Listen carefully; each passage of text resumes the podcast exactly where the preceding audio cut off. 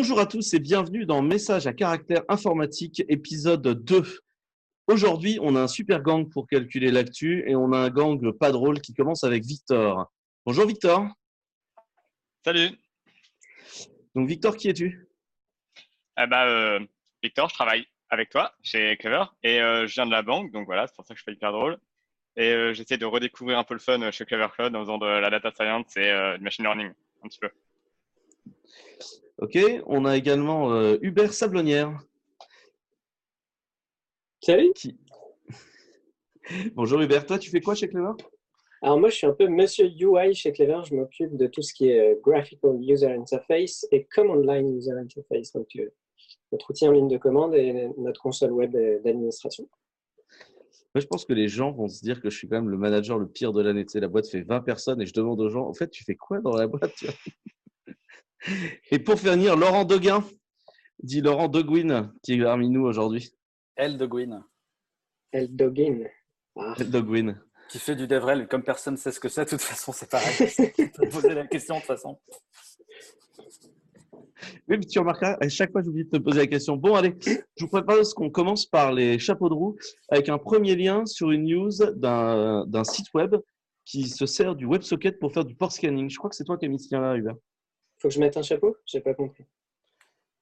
Non? Ok, ok. Il tente de l'humour dans le podcast. Euh, ouais, alors en fait, c'est un lien. Déjà, je vais m'asseoir correctement. Euh, il y a un mec qui a découvert que euh, chez eBay, ils faisaient du port scanning quand tu visitais leur site web. Et donc pour ça, ils utilisent euh, le WebSocket. Euh, et donc dans leur page web, tu as un script qui essaye des connexions WebSocket sur plein de ports. Et suivant le message d'erreur ou suivant le temps que ça prend pour fail ou pas, avec des timing attacks, on arrive à savoir s'il y a des ports ouverts, etc.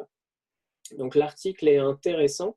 Ce qui est pas mal, c'est le deuxième article que vous retrouverez dans les show notes où quelqu'un réagit à ça, quelqu'un qui est plutôt sécu et, euh, donc qui, creuse un peu. Il fait mais attends, euh, on peut faire du port scanning, c'est n'importe quoi. Donc il s'intéresse au truc. Il connaissait pas trop WebSocket et donc il précise. Euh, moi, j'ai pas refait les tests moi-même, mais il précise par exemple que dans Firefox, tu peux faire du WebSocket que sur un site web, sur localhost mais euh, tu peux pas target une IP en, privé, donc le 198, 192.168 euh, slash je sais plus combien, bref, toutes ces IP-là, et les IP 10.0, euh, enfin en gros les, les plages d'IP privées. Par contre, tu peux le faire sur localhost. Donc dans les faits, qu'est-ce que ça veut dire? C'est si vous bossez sur, sur votre laptop, etc., que vous avez des ports d'ouvert sur localhost, quand vous naviguez sur un site web, il peut venir essayer de scanner pour voir ce qui est ouvert et essayer de faire des trucs. Et du coup, pour faire raccord avec l'épisode de la semaine dernière, quand on a parlé de tous ces gens qui vous ouvrent un serveur HTTP sans authentification oh en local sur votre bécane, qui du coup se retrouve accessible. Et euh, du coup, c'est le drame. Et donc, encore une fois, ne faites pas ça d'ouvrir des démons qui font des locales HTTP sur la bécane. je, je, te laisse reprendre ces. Non, et surtout qu'en plus, on utilise leurs produits. Hein. Oui, on est en plein enregistrement Zoom. bon, après, ça s'est diffusé euh, broadcast à la fin. Quoi. Non, ce qui euh, ça me permet de rebondir sur la semaine dernière, c'est que justement, euh, nous, quand on a voulu faire, par exemple, on a un outil en ligne de commande, quand on a voulu faire la connexion sur notre outil en ligne de commande, ça a été une des idées. Quoi. Pendant la connexion, on ouvre un tout petit serveur et en fait, bah non, il faut surtout ne pas faire ça. Et si vous avez besoin de, rebondir entre une ligne de commande et un browser pour faire une, danse au hot, c'est possible sans, c'est possible proprement. Et si vous voulez savoir comment on fait, euh, vous nous posez des questions. En plus, notre ligne de commande est open source euh, et on utilise OAuth v 1 donc c'est standard. Euh, donc la, la, conclusion un peu. Si je me souviens bien, nous on fait du WebSocket, c'est ça? C'est la CLI qui ouvre une longue connexion WebSocket Non, elle fait du polling. Mais donc, euh, elle fait la danse au hot et elle polle jusqu'à ce que le site web dise bon, bah, lui, c'est lui. Et il y a l'association entre un, ID, euh, un nonce, côté CLI et côté console. Bon, après, c'est pas forcément facile à expliquer. Mais c'est open source, vous pouvez aller voir. Voilà. Et donc, la fin de l'article sur euh, qui réagit un peu à ce port scanning, donc In Protest of the Web Bulldozer, l'auteur, en fait, rebondit sur toutes ces nouvelles API, euh, WebSocket, WebNFC, Web, euh, USB, enfin beaucoup de trucs que Google est en train d'essayer d'apporter au web pour concurrencer le natif, etc. et il revient sur le fait que quasiment tout le temps, c'est des API qui sont enabled par défaut. Et, il, rage un peu en disant que, à part les gens sur des Chromebooks, c'est pas ultra utile. Et l'exemple qu'il donne est intéressant, c'est celui de la batterie API qui a été introduite, mais qui maintenant est en train d'être retirée. Parce qu'en fait, plein de gens s'en servent pour, euh, pour traquer des gens, et beaucoup plus que pour, je sais quoi, peut-être faire moins de requêtes euh, parce que tu es à 10% de batterie, un truc dans. Voilà. Donc, article, deux articles intéressants, sachant que le deuxième qui réagit dit qu'il n'a pas réussi à, à prouver que ça arrivait sur eBay. Après, j'ai vu d'autres articles qui citent tous les sites qui font ça, qui font du port scanning. Donc il n'y a pas que l'idée. Voilà, j'imagine qu'il y a des extensions pour se protéger de ça. Il avait pas dit qu'il allait continuer en plus à creuser? Euh, Possible, ouais. Mais j'ai pas été surveillé s'il avait publié autre chose. Voilà. Euh, une réaction, Victor? Non? Non, moi, euh, je n'ai rien à dire. Ok. Je, vais à la suite du coup. Euh, la suite, c'est une petite altercation qui a eu lieu sur Twitter Là, c'est un tweet de, Guy Manoumani. Alors, Manoumani, c'est l'un des fondateurs présidents d'une grosse ESN qui s'appelle Open, euh, qui a été patron du Syntec, euh, donc le fameux syndicat des, des, gens dans l'informatique. c'est le vice-président du CNUM. Enfin, bref, c'est quelqu'un de bien introduit et c'est sa société en fait qui a gagné le truc du Digital Health Hub donc, le Digital Health Hub, c'est le truc euh, où on va mettre tous les dossiers médicaux personnalisés, toutes les datas médicales de tous les Français, en fait, euh, vont finir sur ce truc-là. Et en fait, euh, ce truc-là, c'est ça fait des mois que c'est en train de devenir un léger scandale dans tout l'écosystème parce que Azure fait un lobbying et est en train de gagner depuis des mois sur le sujet de, de réussir en fait à, à prendre ce deal-là. Et, euh, et là, euh, il y a eu euh, une fois de plus, à l'occasion de la sortie de Stop Covid, euh, tout un, tout un, une discussion où as Cédric qui est intervenu pour justifier ce choix-là.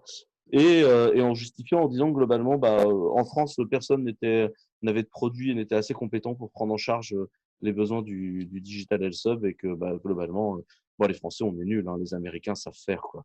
Il y avait il a besoin du volume. Il ouais, les besoins de volume, mais Ouais. Alors que bon, enfin, les, volumes de ce truc-là sont à se taper le cul par terre. Enfin, bref, il euh, n'y a, y a, pas d'enjeu de, volume. Et, euh, et, du coup, euh, Tariq Krim avait alpagué Guy Manouani en lui disant qu'il y avait au moins 20 boîtes en France capables de prendre ça. Guy Manouani avait répondu de façon tout à fait euh, désagréable à Tariq que toutes les boîtes avaient été consultées. Sauf qu'en fait, euh, enfin, je pense que sur les 20 boîtes en France, un Clever en fait partie, deux OVH en fait nécessairement partie. Et en fait, personne n'a été consulté sur le sujet. Donc, on a tous répondu en disant qu'on était assez perturbé par la situation. Euh, c'est parti un peu en cacahuète sur Twitter. Mon Twitter est devenu inaccessible pendant 48 heures. Et euh, j'ai un DM là de la, de la patronne du Digital Health Hub qui propose qu'on se rencontre. Donc, j'ai l'impression qu'ils vont faire les choses bien dans le mauvais sens. Moi, je suis assez catastrophé au global. J'aimerais comprendre pourquoi en France. En fait, moi, je ne vous demande pas d'utiliser, de consommer français. Ce que je demande aux Français, c'est de nous mettre en compétition. En fait, d'arrêter de, de, penser que c'est Amazon ou Google ou Microsoft par défaut, mais de nous mettre dans la compétition parce qu'on propose des produits différents, on produit des choses et jamais on va réussir à rattraper euh, le retard commercial, et pas technologique, mais jamais on va rattraper le retard commercial qu'on a pris si vous nous donnez jamais la chance de jouer, en fait. Ce qu'on c'est tester ce qu'on fait, quoi. Ça rebondit sur un truc que tu partageais, Laurent, sur le. Oui, mais euh, si vous ne nous choisissez jamais, on ne pourra jamais euh, être au niveau de ce, que vous, ce dont vous avez besoin. Et en général, vous choisissez des boîtes qui investissent pas de la même manière en France, qui ont une fiscalité différente.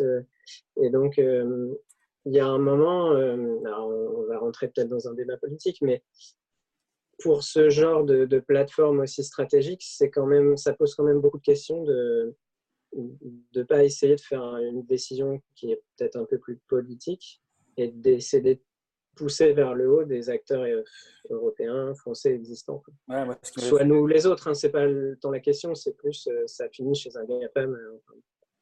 C'était ça son intervention, effectivement, il se, il se justifie en expliquant que rendez-vous compte, Amazon investit 20 milliards de dollars dans la recherche et développement. Tu sais, ben, ouais, enfin, en même temps, si vous leur filez tous les projets, euh, et pas en français, de fait, ouais. investir plus. À un moment donné, il faut faire des choix, les gars.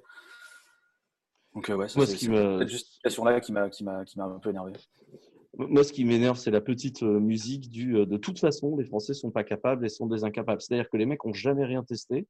Euh, ils ont aucune putain d'idée de ce qu'on fait comme produit, mais par définition, on est nul. Et comme par hasard, Open, ils sont Platinum, Tagada Attention chez, chez, chez Microsoft. Et donc, de toute façon, nos produits à nous, ils rentrent pas. Et c'est pas le seul cas. Hein. Nous, on est, on est sur d'autres cas euh, de contrats avec euh, d'autres, d'autres sociétés où on est, on, où en face, le SN essaye de nous sortir parce que comme ils sont Platinum Microsoft, ils essayent d'aller larguer du Azure. Et, euh, on note, on par ailleurs que certaines ASN refusent de signer des contrats de partenariat avec nous parce qu'il ne faut pas se fâcher avec les. Ça nous est arrivé. Alors que nous, on en a un très beau contrat de partenariat. Enfin, Ouais, il est vois, très et malheureusement, euh, malheureusement, euh, faut pas se fâcher avec les. Mais euh, c'est comme ça. Et, et du coup, Et après, ça me fait penser un peu à ce que tu disais à une époque, euh, Quentin, dans un, un vieux talk que tu donnais euh, sur le problème du management. Euh, je pense qu'aussi, c'est une question d'habitude. Les gens, ils ont l'habitude de, de, de bosser avec ces gens-là. Euh, Il y a un écosystème qui s'est formé. Ah, c'est culturel. Ils nous C'est ont pas vrai. intégré dans le, ils ont pas, ils ont pas intégré dans le calcul. Et donc, du coup, euh, Puis tu te feras jamais virer parce que tu as choisi IBM, sauf que Oui, c'est ça. GAFAM au lieu d'être IBM. C'est un des, un des tweets d'Octave qui, qui, qui résume bien ça. Effectivement, euh, culturellement, il faut choisir américain parce que personne ne va te le reprocher. Mais, ce Mais qui est- enfin, mais, mais vrai, si en plus on rentre pas dans, on rentre pas forcément dans toutes les, tout- toutes les contraintes légales. Oui, euh, voilà. En plus, c'est un Encore une fois, on euh, s'en fiche. C'est un sujet qui dépasse Clever. euh, Ça concerne euh, toutes les boîtes françaises et c'est un truc qui est culturel. Même européenne, en vrai, hein. Européenne, oui, évidemment. À l'exception de l'Allemagne. moi, ce que je trouve cataclysmique, c'est que si tu veux, les Français qui sont comme ça avec leur industrie. Moi, je, je viens de faire un gros projet industriel. L'industrie française, elle marche très bien, elle est géniale. Si on pouvait arrêter de taper dessus, ils arriveraient peut-être à bosser. Euh, si, si, tu- vois, dans l'informatique, il y a énormément de très beaux projets qui sont français, sauf juste que tu n'as pas accès au marché de base parce que tu es français. Et il y a une espèce de, de, de, de destruction autono- auto- autonome euh, de notre industrie qui, à mon humble avis, est cataclysmique. Donc, encore une fois, je vous demande pas d'acheter français, j'aurais pas ce côté très. euh, mais juste, essayez ce qu'on fait, quoi. Je, je, enfin, essayez les produits, essayez, réessayez-les, dites-nous ce qui vous manque pour pouvoir euh, utiliser Ouais. nos produits. Parce Ouais, qu'en fait, euh, enfin, et, j'ai envie d'aller plus loin. Vous n'avez pas hein. aimé la, vous avez pas aimé la crise du Covid, la façon dont l'hôpital était géré? Bah, C'est très simple, arrêtez d'utiliser des boîtes qui payent pas leurs impôts en France. Hein. Les, les, enfin, les, les, les boîtes qui payent leurs impôts en France, elles font tourner l'hôpital public aussi. Enfin, il y a un moment, il faut, faut, faut comprendre qu'en tant que nation, on n'est pas juste une somme d'individus. C'est- large une nation, c'est compliqué et à mon humble avis, bah, il faut, faut réussir à, à voir plus loin. Quoi. Et en parlant de voir plus loin, parlons de Huawei et des Américains et de la fondation Eclipse. Ouais, c'est intéressant cet article-là. C'est toi qui l'as mis, Laurent? Ouais, ouais, c'est euh, il y a quelques temps, Eclipse a annoncé euh, qu'ils allaient déménager leur siège des États-Unis euh, en Europe à Bruxelles très exactement, ce qui est quand même un choix euh, très emblématique de déménager à Bruxelles. Globalement, les mecs annoncent on déménage en Europe parce que l'Europe c'est cool, parce que GDPR, parce que on avance sur plein de, lois sur l'éthique en fait, sur la façon dont les gens vont gérer les données privées, dont l'intelligence artificielle va impacter un peu nos vies en fait. Et ça, on en parlera un peu après. Et, euh, et ce que je trouve super intéressant, c'est que ce soit Huawei qui est euh, globalement euh, sous embargo américain. Je J'ai plus le détail, mais en gros, Huawei peut plus utiliser Android parce que c'est Google et que Trump n'était pas content, alors bah, du coup, il n'y aura plus Android. Et, et donc, il y a un mec de Huawei qui dit c'est cool que l'open source se casse des États-Unis et arrive en Europe. Voire même, ça, ça, ça nous arrange en fait. Je trouve ça assez intéressant comme, tu vois, c'est. All- Allons-nous assister à la création d'un bloc euh, open source euh, sans les États-Unis? Mais ce qui est hyper intéressant dans cet article, c'est qu'ils te font une éloge de la politique européenne euh, sur l'open source et tout. Enfin, tu as l'impression que, tu vois, justement, pour, euh, par rapport à ce qu'on vient de dire, où tu as l'impression quand tu écoutes que euh, l'Europe, c'est un peu à la traîne, ça doit être, on, est, on, est, on est un peu à la ramasse au niveau innovation technologique et tout. Et là, tu lis ce truc et tu te dis, mais en fait, ils sont hyper contents de venir, de voir que l'Europe investit énormément dans euh, l'Union européenne, dans, dans des projets open source, euh, qu'il y a une, un, un écosystème très dynamique, euh, qui a qui a, qui a, qui a justement que, que tout le monde prend pour, une contrainte, euh, le règlement de, de, sur la protection de la donnée et tout, euh, et ben en fait, pour eux, c'est un plus parce que c'est un cadre restrictif qui leur permet de, de valoriser bah, le fait que le travail est bien fait chez eux. Donc, du coup, ils ont une opportunité d'expression par rapport aux autres trucs. Et je casse tout chez moi. Et, et, et, et, voilà, et ça, c'est franchement, c'est déjà, ça fait plaisir de lire ça juste après le petit tweet de, et l'intervention de Cédrico et, et ça change de point de vue là. Et justement, si tu, tu, tu dis, tu dis, quand Europe, on ça marche bien. Bah ouais, ouais. Ce qui est, intéressant aussi, c'est que les États-Unis, c'est le, pays du patent troll euh, par défaut, ce qui n'est pas le cas euh, en France. Et c'est clair que pour des gens qui font de l'open source, ou pour exemple, pour qui la propriété privée et la propriété intellectuelle, c'est important et c'est quand c'est bien géré et pas quand c'est géré par des cabinets d'avocats qui ne comprennent rien et qui servent juste à faire du pognon comme les patent trolls. Je rappelle qu'il y a des boîtes aux États-Unis où le seul métier, c'est d'aller chercher des brevets et de faire du blé sur les brevets. Il n'y a rien d'autre, ils s'investissent. Enfin, c'est des boîtes qui n'apportent rien à la société globalement. Quand on, parlait, on en parlait tout à l'heure. Ça me rappelle la série Silicon Valley. Il y avait de bons exemples de ça. ça me rappelle trop mon ancien travail. Mais, euh, mais oui, c'est, moi je trouve ça super intéressant. du coup, euh, du coup, c'est assez intéressant parce que ce que décide euh, Huawei là-dessus, c'est de dire pourquoi est-ce qu'on n'aurait pas des headquarters de, de grosses fondations qui bougeraient vers l'Europe, comme Eclipse est en train de faire, bouger donc à Bruxelles. Et ça, c'est, ce serait très intéressant en termes de recentrage de la décision sur sur la gestion de l'IT. je pense que ça, c'est important. Je, pense que l'IT européenne peut se construire. Et c'est aussi pour ça qu'on a fait un deal. Et ça, c'est le lien suivant avec OVH. Euh, On a lancé un certain nombre de nos produits sur la marketplace d'OVH, qui est un nouveau produit qu'OVH lance. Et donc, vous pouvez acheter sur l'infra d'OVH une partie des produits Clever, donc pas tous encore, hein, mais une partie des produits Clever sont disponibles sur la OVH Marketplace, euh, permettant euh, bah, d'avoir dans votre infra OVH des choses des choses disponibles directement euh, avec du Clever. Et ça, c'est, enfin, je trouve que c'est cool et c'est intéressant. Je ne sais pas ce que vous en avez pensé quand on a fait ce deal-là. Je ne sais pas si vous, vous avez participé à ce deal-là, Laurent, un peu. Euh, pas, pas, beaucoup Victor, mais, euh, non. mais Laurent. J'ai à des réunions, mais. Et tu peux donner un exemple, Quentin Par exemple, je crois que tu peux créer une base de données ou un truc dans ce genre-là Tu peux créer des bases de données, tu peux créer du GitLab, tu peux créer du Artifactory, tu peux créer du Jenkins, euh, c'est globalement la suite d'outils développeurs, euh, ce qu'on est en train de mettre dans Sprint 0 et euh, du DB as a service. C'est du manager, mais qui tourne chez OVH. C'est du manager clever qui tourne chez OVH. Mais tu vois, ce que j'aime bien dans ce genre de deal et tout, c'est qu'encore une fois, ça poursuit encore la discussion qu'on avait qu'on a depuis tout à l'heure. Hein. C'est que ça prouve qu'on est en train de qu'on fait des trucs assez intéressants. On est une petite team chez Clever et tout. On fait des partenariats et puis on arrive à faire des trucs assez, enfin, plus gros que nous, quoi. Euh, en profitant d'une synergie d'équipe euh, avec d'autres gens de, de, VH2 et je trouve que c'est assez cool de travailler avec eux. Ils nous apportent pas mal de choses. Je pense qu'ils sont contents de nous aussi.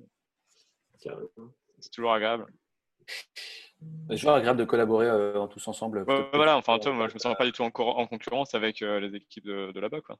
Tu vois, open source dans l'esprit open source, dans le... on fait tous de l'inner source et voire plus loin que ça, de bosser ensemble si on, devait, collaborer pour faire un data hub euh, européen, euh, pas de souci, on les connaît déjà. Quoi. Par exemple, pour l'instant, on se limite à POC.digital. Non, mais on va continuer à travailler avec eux et j'espère pouvoir faire des annonces bientôt euh, sur le sujet. Mais on travaille avec eux sur plusieurs idées pour renforcer, pour renforcer le cloud européen, en fait, tout simplement. parce que je pense que c'est aujourd'hui le cloud, c'est pas des machines, c'est pas des infras. Le cloud, c'est du soft. Et je pense que le point qui est important là-dedans, c'est ce qu'on peut apporter euh, là-dessus. OK. Euh, ensuite, on va vous parler un peu de machine learning, parce que du coup, comme on avait capturé Victor pour cet enregistrement-là, euh, et d'abord, on a un article sur essayer de, de, de, de, désenclaver cette idée de black box dans le machine learning, où on dit bah, c'est un algorithme qu'on ne comprend pas, mais globalement, tu fous toute ta donnée dedans et il va faire de l'apprentissage et après, il va te recracher de la data. Victor, est-ce que tu as envie de, de, présenter rapidement cet article-là. Euh, euh, donc déjà, ça vient de arxiv.org. Juste, est-ce que quelqu'un peut expliquer à nos auditeurs qu'est-ce que arxiv.org C'est un site qui revient régulièrement. Arxiv.org, euh, c'est un site de pré-publication open, donc de publication scientifique. Donc en général, les, chercheurs publient surtout en machine learning ou dans le domaine de l'informatique, ils publient pas mal dessus. Et ça permet de publier très fréquemment sans Par contre, pas, il euh, n'y a pas beaucoup de peer review, euh, c'est de la pré-publication. Alors ça, c'est assez important parce que ça a été beaucoup utilisé aussi dans le cas du Covid. Et vous savez, toutes les études qui s'engueulent, chlorotine, chlorocline, pas hydroxyde, chloroquine, etc. Beaucoup d'études, en fait, sont passées par Arxiv. Et en fait, c'est vraiment la pré-publique. C'est-à-dire que les études scientifiques, elles sont publiées dans des journaux qui font de la revue et qui ont des relecteurs qui sont payés, etc. Genre euh, Science, euh, Nature, euh, sont des grandes revues. Puis il y a des petites revues. en médecine, il y a le New England Journal of Medicine. Enfin, vous en avez plein. Et Arxiv, c'est là où tu vas caler ton papier avant la relecture des pires. Et donc, c'est à la fois très intéressant parce qu'il y a beaucoup de papiers et en même temps, c'est des papiers dans lesquels il y a des coquilles. Enfin, pour être voilà. Mais l'intérêt, Moi, dans le milieu du machine learning, où c'est un peu devenu la plateforme de publication en vrac. voilà. Après, l'intérêt, c'est aussi que c'est gratos. et donc, euh, tu peux récupérer les trucs facilement. Et après, tu, tu, connais un peu les individus. Et puis, euh, tu peux croiser l'information et tout. Et, euh, et l'intérêt de cet article, du coup, Quentin m'a demandé de, parler de ce que je lisais en ce moment. Et donc, voilà, je lis ça. et, et j'ai trouvé cet article super intéressant parce que, en fait, Cynthia Rudin, elle expose un mythe ou un truc qui est très très présent euh, dans le monde du machine learning, qui est qu'il y aura une sorte de, compromis à faire entre la précision d'un algorithme et euh, l'appréhension euh, euh, qu'on en a. Pas que la compréhension mathématique, mais la compréhension de pourquoi il réagit comme ça, euh, quelle, quelle variable est impliquée, tout ça et, euh, ce qu'on appelle euh, l'explicabilité ou l'interprétabilité. Et en fait, ce, c'est vraiment quelque chose qui est très très présent dans le milieu d'informatique. Même moi, sur, quand j'ai fait des petites conférences ou des trucs comme ça, on peut voir euh, présenter ce, ce compromis en disant que le but, euh, c'est d'améliorer euh, l'interprétabilité d'un algorithme, mais tout en sachant qu'il y a quand même un trade-off à faire. Quoi. Elle dit que non, non, pas du tout, que c'est faux, que c'est un mythe, qu'en fait, c'est quelque chose qui n'est pas du tout mesurable. Et, et, et en fait, cet article est vachement bien parce qu'il présente énormément de, euh, de, de, de concepts qui a. Euh, c'est un article du coup qui est, qui est, bien pour appréhender le domaine. Parce qu'il est facile à lire et il présente bien les concepts déjà de qu'est-ce que ça veut dire être interprétable par rapport à explicable. En, en général, on peut résumer ça en disant que explicable, c'est euh, on prend une boîte noire qu'on comprend pas, un algorithme est hyper complexe pour deux raisons. En plus, elle le dit que souvent les algorithmes qui sont complexes commercialement. Donc là, on retombe sur les, les GAFA, les trucs qui vont, ont des brevets dessus, qui vont volontairement vendre des produits à des gouvernements ou à des choses comme ça. Par exemple, il y a un exemple qui vient souvent, c'est à la justice américaine sur euh, la prédiction des, récidives. Et en fait, cet algorithme, il peut être très bien approximé par un, euh, système expert avec trois règles. Hein. C'est euh, l'âge du détenu, le nombre de fois où il a été en prison et la durée de la prison. Et, du coup, on va essayer de entraîner un modèle autour de cette boîte noire qu'on peut pas comprendre pour dire bon, bah, alors si je mets tel type de variable en entrée, qu'est-ce qui va sortir? Et puis, le problème, c'est que ce, ce truc-là, ça permet d'avoir une intuition de ce qui se passe, mais aussi parfois, tu as beaucoup, beaucoup de, biais de confusion. Par exemple, euh, si ton euh, euh, bah, par exemple, un des biais de confusion avec l'algorithme que je viens de donner, c'est on, va, on, va, on va retrouver qu'il y a beaucoup de noirs. Parce qu'aux États-Unis, il y a beaucoup de noirs en prison. Et donc, du coup, on va croire que la couleur de peau, c'est ça va jouer sur la récidive. Alors qu'en fait, c'est complètement faux. Et quand tu regardes un peu l'algorithme en détail sur l'algorithme originel, il n'y a pas de notion de couleur, de race, entre guillemets, pour les, pour les États-Unis. Et euh, donc c'est pour ça qu'elle dit, faut arrêter avec l'explicabilité, c'est bien, ça marche, mais vraiment a des cas très très précis. Et euh, faut repasser à l'interprétabilité. L'interprétabilité, c'est l'algorithme qui est transparent.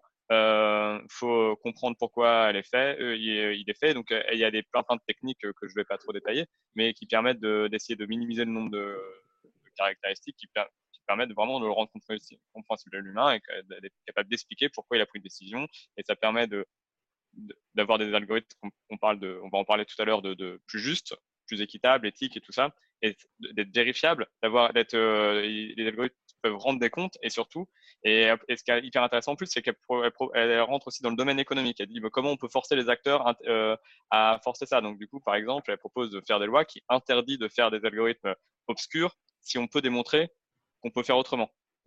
Euh, parce que Notamment sur tout ce qui va être euh, décision d'accès, peut-être à du crédit, des, choses comme ça, où il faudrait, faudrait être capable d'avoir un algorithme faire.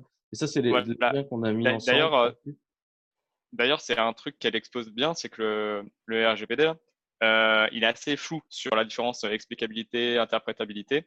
Et euh, donc, du coup, euh, il accepte des trucs un peu confus où on va avec parfois beaucoup de facteurs de confusion dans l'explication. Donc voilà, je vous conseille cet article. Euh, il est pas très long à lire, très intéressant, assez riche. Euh, il, euh, il, fait plein de références. Et puis, ce qui est autre chose qui est intéressant, c'est que il, il, donne des exemples où c'est aussi faisable ça c'est un peu plus technique, mais ça peut peut-être intéresser ceux qui, font du machine learning plus quotidiennement, sur des, données pas du tout structurées comme des images ou quoi que ce soit, où on peut trouver des astuces d'entraînement de modèles avec où on peut justifier chaque décision par une image préalablement, par exemple un jeu, un set de données qui contient des chiens, et on va expliquer que bah, cette partie on reconnaît un chien parce que hop, regarde, je te mets à côté à quoi je, je fais référence quand je vais expliquer ma, mon interprétation. Et c'est plein de choses comme ça qui sont vraiment, je trouve, assez intéressants. Et, euh, et en fait, euh, là, je peux enchaîner sur la suite si tu veux, Quentin. Mmh. Ouais, c'est ça le but. Et en fait, euh, du coup, ça m'a, j'ai trouvé ça assez intéressant que de le lire cette semaine puisque j'ai été ma, ma petite bulle, euh, ma petite bubble filter là d'articles qui passent dans ma timeline. Euh, en ce moment, elle est hyper chargée en, en, en, articles et en petite en petit débat sur ce qu'ils appellent le fairness, l'éthique dans dans l'algorithme, dans machine learning. Je ne sais pas pourquoi ça revient vraiment au goût du jour actuellement je pense qu'il y a eu pas mal d'articles euh, ou, de, problèmes qui sont sortis l'année dernière euh, sur des, biais, justement. Des, Et euh, donc, du coup, j'ai mis, vous le verrez peut-être, trois articles qui sont un peu techniques et qui sont, à part ça vous intéresse vraiment, pas forcément hyper importants de, comprendre en détail, mais qui sont assez symptomatiques de. De, comment on s'attaque au problème maintenant. Et en fait, la, la, question actuellement, elle est moins de faire un algorithme hyper précis et performant, parce qu'on arrive déjà à en faire pas mal, mais plutôt comment avoir confiance en les algos. Et là, on a pas mal de techniques sur euh, comment euh, euh, régler le biais et, avoir et gérer l'éthique et tout. Et, et ce qui est marrant, je trouve que c'est assez intéressant parce que ça, ça, ça, démontre bien que le, le, machine learning, en fait, aujourd'hui, il est utilisé de plus en plus dans des cas qui sont assez concrets dans la vie ah quotidienne. Bah, l'accès au crédit, l'accès à des achats, ce genre de choses. Euh, enfin, nous, on a la chance de faire essentiellement la survie de machines virtuelles. Donc euh, là, on n'a pas nécessairement besoin d'être ni très explicable, ni très juste. Hein, on s'en fout un peu. Tu on n'a pas à, justifier notre choix de vie et de mort sur une machine virtuelle. Mais je trouve que c'est assez intéressant de voir comment le, le machine learning, qui était le maximum de l'opacité de la décision, essaye petit à petit de devenir explicable. Parce qu'en fait, on n'est pas capable d'absorber en tant que. En fait, on n'est pas des cris tu vois, genre, on n'est pas capable d'absorber la grandeur de l'intelligence artificielle par rapport à nous. Euh, non, si tu veux nous imposer des, décisions prises par, euh, par euh, choix statistique, il va falloir nous les éclairer. quoi. C'est un peu ça qui est trouve intéressant. Je sais plus que j'avais lu ça, mais effectivement, c'est pas recevable en tant que preuve. C'est ça qu'un que, algo ait décidé de quelque chose, c'est pas une preuve. Non, ouais, mais alors, non, c'est pas preuve, en tout cas pas en Europe. Et même si tu peux justement l'expliquer, tu peux dire, bon, alors on a des présomptions, des faisceaux d'indices qu'on pense que c'est telle ou telle feature qui, qui, a été pris en compte. Et euh, d'ailleurs, ce qui est assez marrant dans ces articles, c'est qu'il y en a un notamment où euh, ils essayent de, euh, ils utilisent le modèle Shape, qui est un modèle où euh, ils font varier, euh, enfin une sorte de, sorte de dérivé des variables en entrée, pour voir lesquelles sont les plus influentes sur le résultat en fait, il est rétro-ingénieur euh, un peu le, modèle. Ça marche très bien, mais ça marche très bien pour des résultats précis. Mais tu sais pas du coup l'étendue du truc. Tu sais pas, tu sais pas les cas limites et tout. Et alors, c'est marrant parce que du coup, même là où ils essayent d'attaquer le problème, où ils essayent de, de, de bah, tu as quand même un débat qui est toujours en, en cours entre euh, ce que disait euh, Cynthia, Cindy, Cynthia Rudin sur ça sert à rien d'essayer de faire ça parce que de toute façon, il y a toujours les biais de confusion. Et euh, ce que d'autres disent, genre, bon, c'est mieux que rien, au moins on arrive quand même à, à, mettre en évidence des, des, pour un cas précis euh, ce qui l'a mis en cause. Et, et, donc le débat, il est encore vraiment fort. Et euh, moi, je trouve ça euh, assez intéressant. Et, et puis, il y a encore un autre truc qui est, pas mal, c'est euh, c'est que là, on, ils sont en train même de sortir des techniques pour euh, d'enrichissement de la donnée où donc là on a un paradigme, une approche de la donnée qui change assez fortement. C'est qu'avant on considérait que la donnée, c'était en gros le savoir, fallait plus que la structurer et l'entraîner, euh, genre que tu la nettoyais tout ça. Et maintenant on est en train de retraiter carrément les jeux de données. On se dit la donnée, elle est elle est pas fiable. Euh, C'est-à-dire que par exemple on reprend les, les crimes aux États-Unis, on y a une ou la santé en les données de santé ou quoi que ce soit, on va avoir une préséance d'hommes sur des choses ou tout comme ça. En fait, nous, on veut pas ça on veut par exemple une équité euh, dans, euh, dans les genres ou des trucs comme ça. Donc du coup, ils vont artificiellement euh, restructurer la donnée pour équilibrer les, jeux statistiques. Donc là, tu as tout un système statistique un peu complexe pour faire ça de manière bien, correcte et pas mhm. introduire de, confusion. Mais c'est-à-dire qu'il y a toute un recherche sur comment toute une recherche sur comment euh, retravailler ta donnée pour euh, pour pas pour pour après t'en servir comme source pour ton modèle. Et je trouve que c'est un paradigme qui change un peu parce que avant, euh, enfin moi j'entendais partout me dire, mais la donnée, euh, le savoir est dans la donnée quoi. C'est elle la vérité. Donc ça, c'est un mouvement assez nouveau que toi, tu observes depuis... Bah, ça- Moi après, je suis dedans de. La, sujet la de mise à la mode du Ah. mouvement est plutôt nouvelle. ouais. Mais là, je le vois arriver euh, depuis euh, dans, dans, dans des articles grand public. Là, c'est des médiums et des toward data science, donc c'est pas. Ouais. Mise à la mode ou prise de recul euh, nécessaire aussi. Quoi. Il y a un peu de ça aussi. Après, il Ouais. y a, faudra- faut dire que le rapport Villani là en 2018, il a pas mal euh, secoué, la, secoué le, le truc. Là. Donc c'est et le, et le RGPD a pas mal euh, mis ça sur le devant de la scène. En fait, c'est vraiment intéressant parce que le RGPD, c'est vraiment, ce serait bien que vous soyez enfin euh, transparent. Et je trouve que ça, c'est intéressant. C'est vraiment, vous les acteurs du numérique, euh, on vous a laissé jouer, mais ce serait bien que vous soyez un peu transparent sur la façon dont ça fonctionne. Parce qu'aujourd'hui, ça manque de transparence et vous mettez en danger la démocratie. C'est ça l'histoire. hein. Puis au-delà de ça, enfin, je veux dire, moi, ce que je trouve hyper cool, hein, c'est que même d'un point de vue technique et de recherche, il nous, il nous nous- à être rigoureux. Et je trouve que le- la production en qualité de travaux, elle est euh, bien meilleure euh, grâce à ça, parce qu'on est obligé de respecter des contraintes qui, sont, qui nous forcent à, à être, à être bon, en fait, dans ce qu'on fait. On peut pas euh, moins bullshit. et moi, je trouve ça très important. Je trouve que tous ceux qui crachent sur la RGPD, c'est du process, c'est chiant, faut tout documenter, mais ça nous force à, bien travailler, en fait. Euh, moi, j'ai toujours considéré que le RGPD, c'était une force commerciale pour l'Europe et, et, pas, et pas le contraire. Mais, c'est- mais franchement, je pense que ça, c'est hyper important à comprendre, c'est que c'est une force en fait. Et si vous le voyez comme une contrainte, euh, c'est que vous avez des choses, euh, c'est Bon, que vous avez la flemme euh, de- d'expliquer ce que vous faites en fait. Après, pour documenter des trucs RGPD à chez euh, je- parfois c'est un peu chiant quand même. hein. Ouais, ça prend du temps, Ouais. c'est D'ailleurs, euh, forcément, D'ailleurs, euh, si vous avez les bonnes personnes en ami, je le dis, vous allez voir bientôt apparaître euh, une proposition d'embauche chez Clever. Euh, dans, à Nantes, on va chercher un, responsable de la qualité de la documentation réglementaire. Donc, euh, si vous voyez quelqu'un passer, enfin, l'offre va sortir dans quelques jours, normalement. Voilà. Et tant qu'on parle de Clever, petite fonctionnalité Clever réalisée cette semaine, le Force HTTPS. Euh, Uber peut-être. Et oui, euh, donc, qu'est-ce qui se passe quand vous hébergez une application chez Clever entre le navigateur web du client et la VM dans laquelle on fait tourner votre app euh, euh, Node, Java, Python, Ruby, tout ce que vous voulez? Il y a un reverse proxy. Donc, nous, on utilise euh, HAProxy et Sozu, Sozu qui est notre propre reverse proxy. Et donc, récemment, on a enfin ajouté dans notre API le fait de d'aller configurer les, deux types de reverse proxy pour euh, forcer l'HTTPS. Et donc, euh, on a fait arriver la fonctionnalité dans nos deux UI, donc dans la CLI et dans la console web. Et donc, euh, très concrètement, si vous avez une application web hébergée chez nous, vous activez la fonctionnalité avec une ligne de commande ou une case à cocher. Et toute requête HTTP qui arrive sur votre, votre domaine, si elle arrive en HTTP non sécurisé, le reverse proxy, sans même discuter avec votre app, euh, retourne une 301 avec un header location et la même ressource en HTTPS. Alors ça, nous, on s'est arrêté là. Euh, par contre, si vous voulez vraiment sécuriser votre site web et vous intéresser à HTTPS, il reste un peu de boulot. Euh, donc, par exemple, la configuration d'un header HSTS pour que le navigateur fasse plus jamais, jamais de, requêtes en HTTP, potentiellement des upgrades de, requêtes avec des headers CSP, etc. Et c'est là qu'on rentre dans un domaine où soit vous prenez vraiment le temps de vous y intéresser, soit vous engagez, vous embauchez un, expert sécurité. Nous, on n'est pas allé jusque-là chez Clever parce que suivant les besoins des utilisateurs, euh, ajouter un header HSTS, c'est pas anodin. Donc, on, a fait au moins cette partie-là pour faciliter la vie euh, sur cette première étape.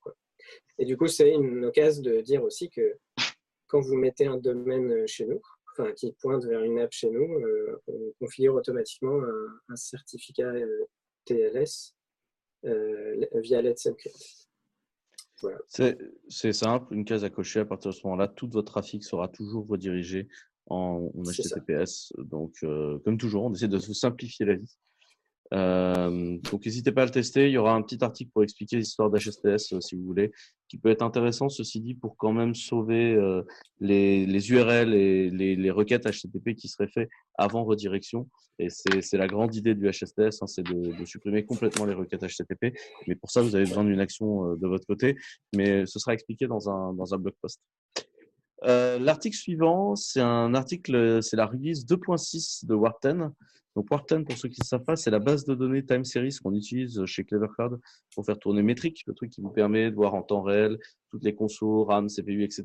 Mais également la géolocalisation de toutes les requêtes qui sont faites chez vous avec les access logs. Enfin, c'est vraiment le cœur de traitement intelligent de toutes les données euh, sensor comme ça. Et donc Warten est basé euh, entre autres euh, sur la version distribuée sur du Kafka et du Hadoop. Et nous, on l'utilise euh, beaucoup. Et là, dans la version 2.6, ils ont mis des trucs marrants. Ils ont fait un truc vraiment cool qui est le macro value encoder, qui permet en fait de modifier la façon dont on ingère euh, de la data. Avant, c'était que des endpoints HTTP. Et là, euh, en fait, on peut faire son propre protocole TCP pour faire de l'ingestion. Euh, donc ça, c'est vraiment intéressant parce que du coup, tu vas pouvoir euh, gérer n'importe quel type euh, d'encodage là-dessus. Et franchement, c'est cool. donc, tu vas pouvoir gérer bah, comment tu ingères de la data facilement dans le système en étant du coup bah, moins dépendant de, de Warten. Ils ont également mis à jour Accelerator, qui est leur truc. Euh, en fait, Accelerator, c'est tu mets une instance de Warp 10 standalone dans la mémoire vive, et devant et derrière, tu as, ta version qui est dans un cluster distribué. Et Accelerator, tu lui dis, bah, tu gardes les six dernières heures de data. Et puis, bah, après, tu, tu, tu, tu, mets toute la donnée dans le cluster, mais tu gardes les six dernières heures de data dans ta mémoire vive. Et du coup, bah, quand tu tapes sur Accelerator, euh, les six dernières heures sont hyper rapides, puis après, le reste, ils déportent les requêtes euh, là-bas. Là, ils l'ont rendu encore plus facile à paramétrer parce que ça, ça date d'il y a une version. C'est vraiment génial ce truc-là. Ils ont également rendu possible la discussion avec euh, les parties directory et, et, store en UDP et en TCP. Ça, ça, c'est une ouverture qui est faite de Warten pour pouvoir être plus facile d'utiliser un Warten comme secondary index dans un autre système en fait puisque du coup, tu peux aller parler au, système de metadata et au système de stockage. Euh, voilà, puis bon, après, ils ont mis à jour des fonctions, etc. On n'est pas là pour faire la totalité du, du, truc, mais moi, ce que je trouve très intéressant, c'est la capacité d'interconnecter avec de nouveaux protocoles euh, qui est mis en place euh, dans cette version-là. Je pense qu'on va y migrer assez vite. Enfin, on va avoir des bonnes sans doute avec des trucs à nous. Sur un petit truc, le macro value encoder, c'est pas TCP/UDP. Il y a TCP/UDP d'un côté, une nouvelle version. Ah, oui, oui, version. Et macro value encoder, c'est le fait de pouvoir euh, traiter de la donnée euh, à l'ingestion, euh, lui faire un traitement, lui appliquer une macro en fait. Et moi, c'est surtout ça que j'attends en vrai parce que c'est surtout là-dessus que je travaille. Et j'avoue que j'ai assez hâte de jouer avec, j'ai pas encore pris le temps. Mais euh, je pense, enfin, j'ai pas mal d'idées sur comment distribuer de la donnée, la traiter et la, et la matcher avec d'autres trucs en même temps. Enfin voilà. Pour la ranger par exemple à l'entrée. Exactement. Et directement à la gestion, comme ça on n'a pas de faire, à faire de, de retraitement après ou trucs comme ça. Donc après c'est nickel. Il gagne du temps, ça marche bien. Ok. Euh, vous avez des questions sur, euh, sur Wharton euh, ou pas, les gars? Non? Cool. tant qu'on parle de traitement du signal, du coup, un vieux truc qui a été déterré dans ta TL, Victor, une capacité à lire le son en observant les vibrations. C'est ça Ouais, ça, ça, c'est surtout parce que c'est marrant. ça m'a fait, ça fait rire parce que je trouve ça hyper impressionnant. C'est un truc qui date de 2014 quand même. Et, et en fait, c'est des, des, mecs du MIT qui, ont, combien d'évidence qu'il était possible euh, de euh, juste avec une caméra euh, à haute, haute, vitesse de, de, de, déduire par le mouvement, les micro-mouvements des, des, objets filmés. C'est des mouvements qui sont induits par la vibration du son quand on parle, de déduire le son. Alors ils ont fait des, des, des, des démos où où entends des, tu arrives à reconstituer des, à reconstituer des discours, des chants ou de la musique. C'est hyper impressionnant. Alors euh, en vrai, euh, c'est beaucoup moins efficace qu'un micro laser, hein. mais euh, mais bah, le laser, il est pointé sur le truc, c'est beaucoup plus précis. Mais c'est hyper impressionnant parce que déjà c'est vieux, c'est des caméras qui datent de 2014, donc c'est ah et, et c'est ils font ça assez loin à travers des grosses vitres. Enfin, c'est franchement ça m'a ça m'a un peu bluffé. J'ai essayé de trouver plus d'articles sur d'autres mecs qui avaient fait ça, j'ai pas trop trouvé. Et et, et puis le, traitement est tout bête en fait. Il, il décompose euh, la, la, la vibration de l'objet en fait et ça transforme en vibration. Euh, enfin, il, il calcule les, deltas de, des micro différences de, de, de, position. Et, euh, puis après, tu dois appliquer un traitement en fonction du matériau potentiellement, et puis basta. Et c'est Allez voir la, vidéo, la vidéo est, rigolote, où tu as effectivement le, micro à l'intérieur et ensuite le son à interpréter et tu vois bien la, différence. Et ça se comprend bien. À chaque fois, ils mettent une musique pourrie en plus, mais. Nous ne jugeons pas. Non, mais. Eh bien, à propos de musique pourrie, euh, un article de. Non, c'était pro... pas bon comme transition. Non, la musique pourrie, ce sera pour la fin. Du... Ça dépend qui est tiré au sort. Ça dépend qui est tiré au sort. Euh, non, un article de Philippe Charrière sur l'utilisation de GitLab CI pour faire des, déploiements. Euh, et donc, pour ça, il utilise notre CLI dans Docker. C'est bien ça, Hubert? Ouais, en fait, euh, donc notre CLI, elle est codée avec Node.js en JavaScript. Et, elle est open source Elle est open source. on l'a déjà dit en autre fois. et donc, ouais, elle est open source sur GitHub. Elle est codée avec, avec du JavaScript en Node.js. donc, vous pouvez l'installer avec NPM. Par contre, ce qu'on a fait depuis assez longtemps, euh, en tout cas c'était un peu le cas avant que j'arrive et on, l'a un peu modernisé, on a un build euh, vers un binaire. Alors bon, à l'intérieur en fait il y a encore Node.js, mais c'est auto-packagé en, un seul binaire et on le déploie pour, euh, via des paquets AUR pour Arch Linux, il y a des paquets dev pour Debian Ubuntu, il y a des paquets RPM pour toute la famille de, de CentOS, Red Hat, Fedora et compagnie que je n'en oublie pas, on publie pour Exerbo, notre, notre distrib Linux chéri. Et on a récemment, donc euh, il y a un an. Chocolatey et Brou. Ah, j'ai oublié. Voilà, on publie aussi euh, des paquets NuPKG euh, pour être installés sous Windows avec Chocolatey. pour OS X. Et, Brou pour OS X. Et également un packaging, un auto-package sur Docker, c'est bien ça?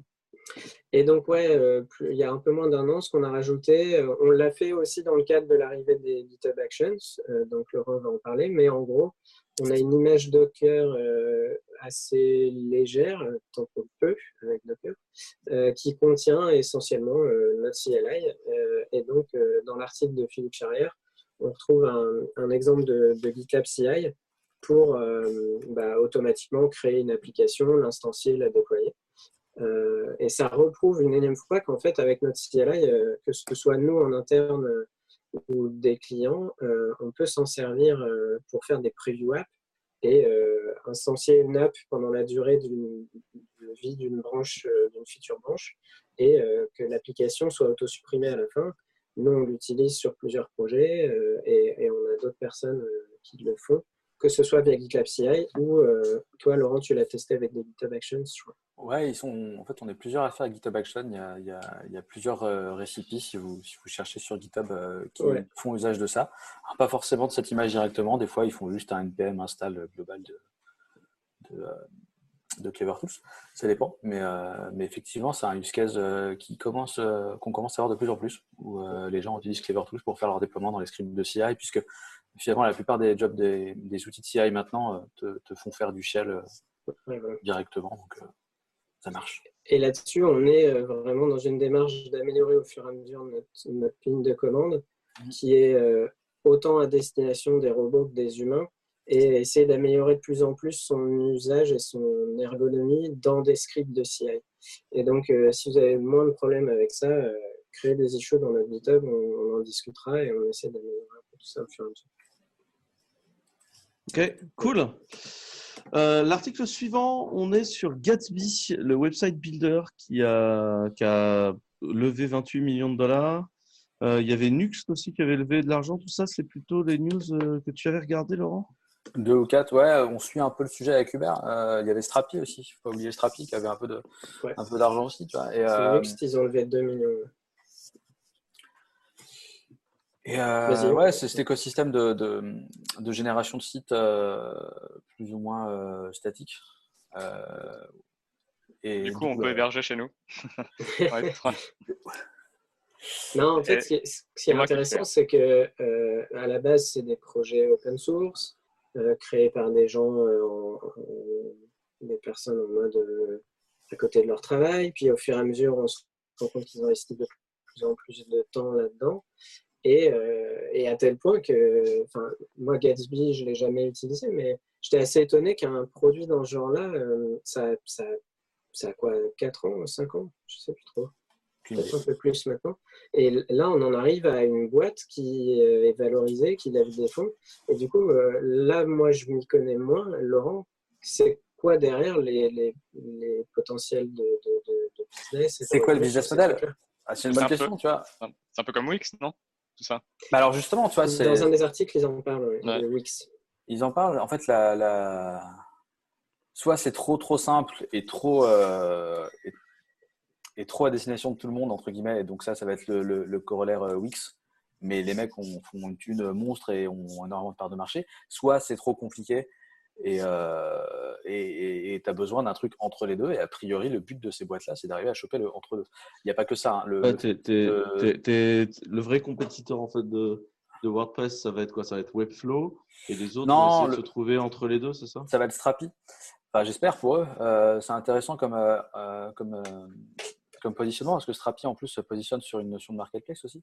le but du jeu, c'est d'avoir un écosystème open source très très très fort, plein d'users et euh, ensuite un écosystème qui se monte autour de gens qui vendent des plugins, qui vendent des thèmes, etc. Ça, c'est du WordPress, quoi. Hein. Et, effectivement, de vendre du, du, de l'hébergement derrière ou des choses comme ça. Après, on verra, hein, euh, c'est le début. Euh, il y a encore pas mal de choses. Enfin, ils ont le temps de pivoter, tu vois, pour l'instant. Oui, voilà. Moi, moi, moi tu me dis en 2020, je vais lancer une marketplace. Le nombre de levées de fonds qu'il y a eu sur les marketplaces et les échecs que ça a été, tu vois, c'est un peu flippant. Euh, en marketplace logiciel comme ça, ouais, je suis, d'accord avec toi, c'est un peu Ça a été rude. Par contre, euh, il y a un vrai momentum sur le, site statique. tu regardes le succès de Netlify, tu regardes le succès bon, bah, du coup, de Wix et des choses comme ça. Et, euh, et, voilà, c'est pas ils sont en train de monter en même temps que les faces.